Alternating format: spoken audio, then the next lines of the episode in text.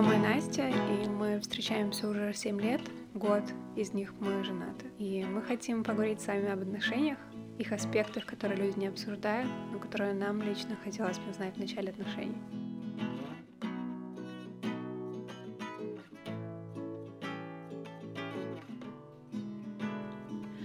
Привет! Сегодня будем говорить о сексе. Заранее просим прощения за мой голос, но мы все-таки люди. Давайте начнем с э, имени подкаста. Мы назвали его раз в месяц это мало, и очень многие восприняли это всерьез. Мы хотели бы немного объяснить это, так как тема сегодня зайдет о сексе. Суть в том, что в отношениях, когда люди смотрят на них со стороны, они считают, что секса должно быть много, что он должен быть постоянно, и это такой себе статус-кво. Но на самом деле все по-другому. И поэтому мы хотели показать э, такой, как немножко шуткой, что раз в месяц в длительных отношениях это мало, но иногда это даже в самый раз, и не только в длительных отношениях. Все зависит от разных факторов. Вообще лично мне кажется, что в отношениях все нормально, то есть нет такого как, ну, какого-то э, примера, по которому все должны строить свои сексуальные или романтические отношения. Как ты считаешь? Эм, от чего вообще может зависеть количество секса? От, от, от, я не знаю от чего, да? ты меня в лоб спрашиваешь такие ну, вещи. Например, ну как ты думаешь? Ну то есть вот у нас есть отношения, у нас есть, а иногда нет секса. От чего это зависит? Как ты считаешь, и какой ты, ну какие-то выводы, может быть, сделал за эти семь лет? Ну, я слышал такое, такие умные слова, как сексуальная конституция. Сексуальная конституция, хорошо. Но я, я не знаю, что, что она означает. Ты не знаешь? Ты серьезно не Нет, знаешь? я имею представление, но мне кажется, если ты задаешь мне такие вопросы, то мне нужно отвечать не, то, не из того, что я, типа, не о том, что я читал или слышал, а что-нибудь из, из жизни, так сказать. Ну давай ты расскажи мне, как ты считаешь и как ты э, можешь сделать вывод из наших отношений, а я расскажу тебе, что такое сексуальная конституция. Ну смотри, я не хочу с тобой заниматься сексом, если ты меня обижаешь. Угу. А ты меня обижаешь постоянно. Я обижаю тебя постоянно. Из этого мы делаем вывод, что раз в месяц очень хорошо. Ну, это еще раз, мне надо было назвать раз в месяц, это нормально. Это много. Ну хорошо, э, расскажи мне, кроме этого, что ты не хочешь заниматься сексом, когда ты обижен. Что еще? Все. Все только когда ты обижен, то есть других э, каких-то вещей. Да не, ну я могу, не я могу устать, я могу наесться, я люблю есть так, что дышать не могу после этого. Конечно, не хочется заниматься сексом после, после таки, такого времяпрепровождения, так сказать да, не знаю, когда стресс тоже, знаешь, когда думаешь о чем-то другом, когда у тебя голова забита не, когда ты не свободен mm-hmm. в своих мыслях, когда голова забита чем-то, когда ты думаешь там, ну, например, о работе или там об учебе, о каком-то там незаконченном проекте. Ну, это понятно, это наш современный быт. Ну, на самом деле, современному человеку всегда есть чем заняться помимо, помимо секса. Это свои проекты, работа, хобби, друзья и тому подобное. Даже исследования показали, что э, теперешнее поколение намного реже занимается сексом, чем предыдущее, э, и отчасти потому, что всегда занято чем-то другим. А насчет сексуальной конституции, э, сексуальная конституция это когда человеку хочется и может заниматься сексом определенное количество раз. То есть, например, э, в паре одному человеку, ну, одному партнеру может хотеться два раза в неделю, а для второго это очень мало, ему нужно заниматься сексом каждый день по здоровью, по э, восприятию близости, по восприятию любви и ее как бы выражений и тому подобное. И очень хорошо, когда сексуальная конституция у партнеров совпадает, и как бы считается, что это отличный брак или отличные отношения. Но вообще люди разные, поэтому мне кажется, что сексуальная конституция на 100% совпадает достаточно редко.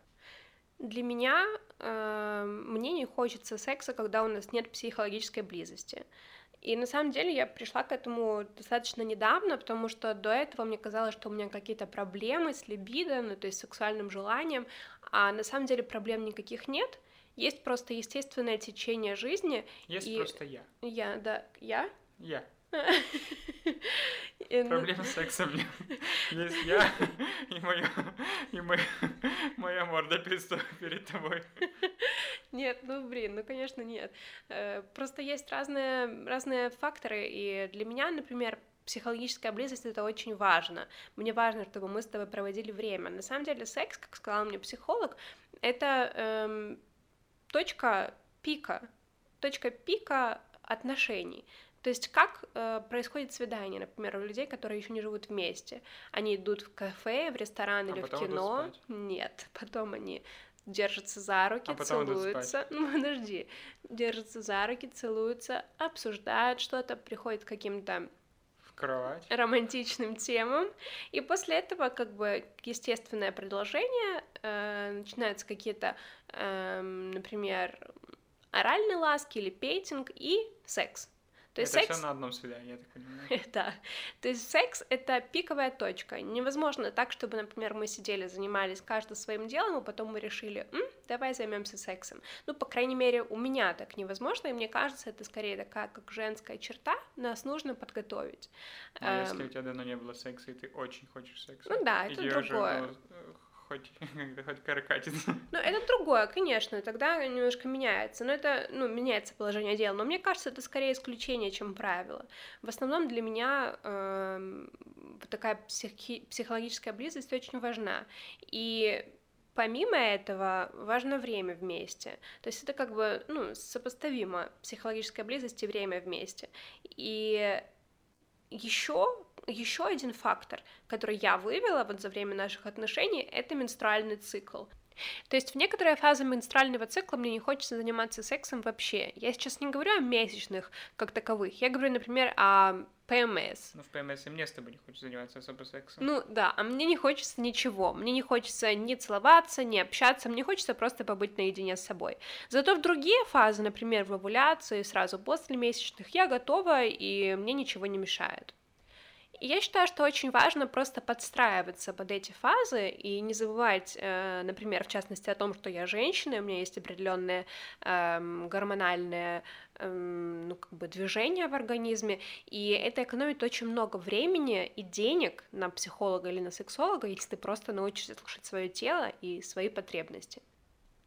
Тем не менее, когда ты работаешь, когда у тебя есть свои проекты, когда есть друзья и есть какие-то свои хобби, то есть когда ты полноценный человек и полноценная личность в отношениях, а не созависимый э, кусочек своего партнера, достаточно трудно выделить много общего времени для того, чтобы потом заниматься сексом или просто для того, чтобы выделить это время и провести его со своим партнером.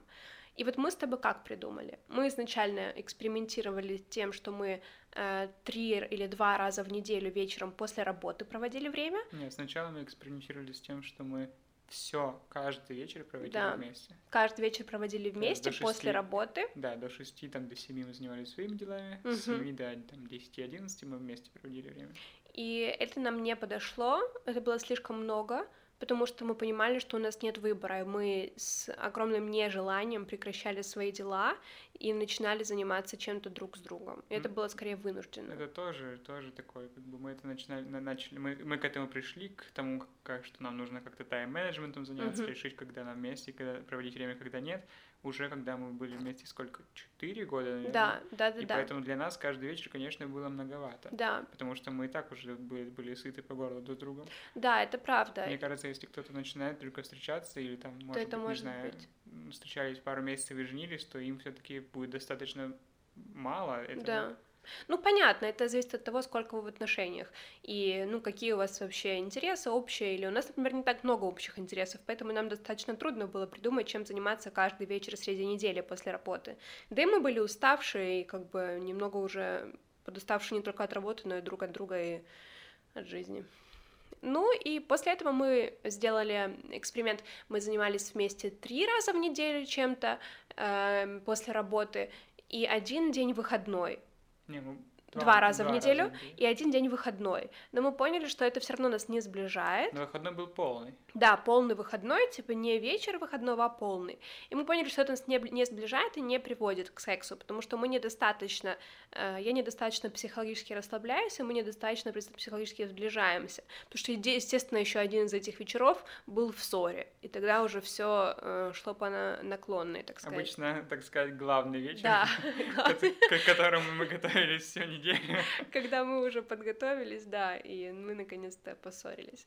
А сейчас мы пришли к очень интересной структуре, нашего отдыха. Э, мы...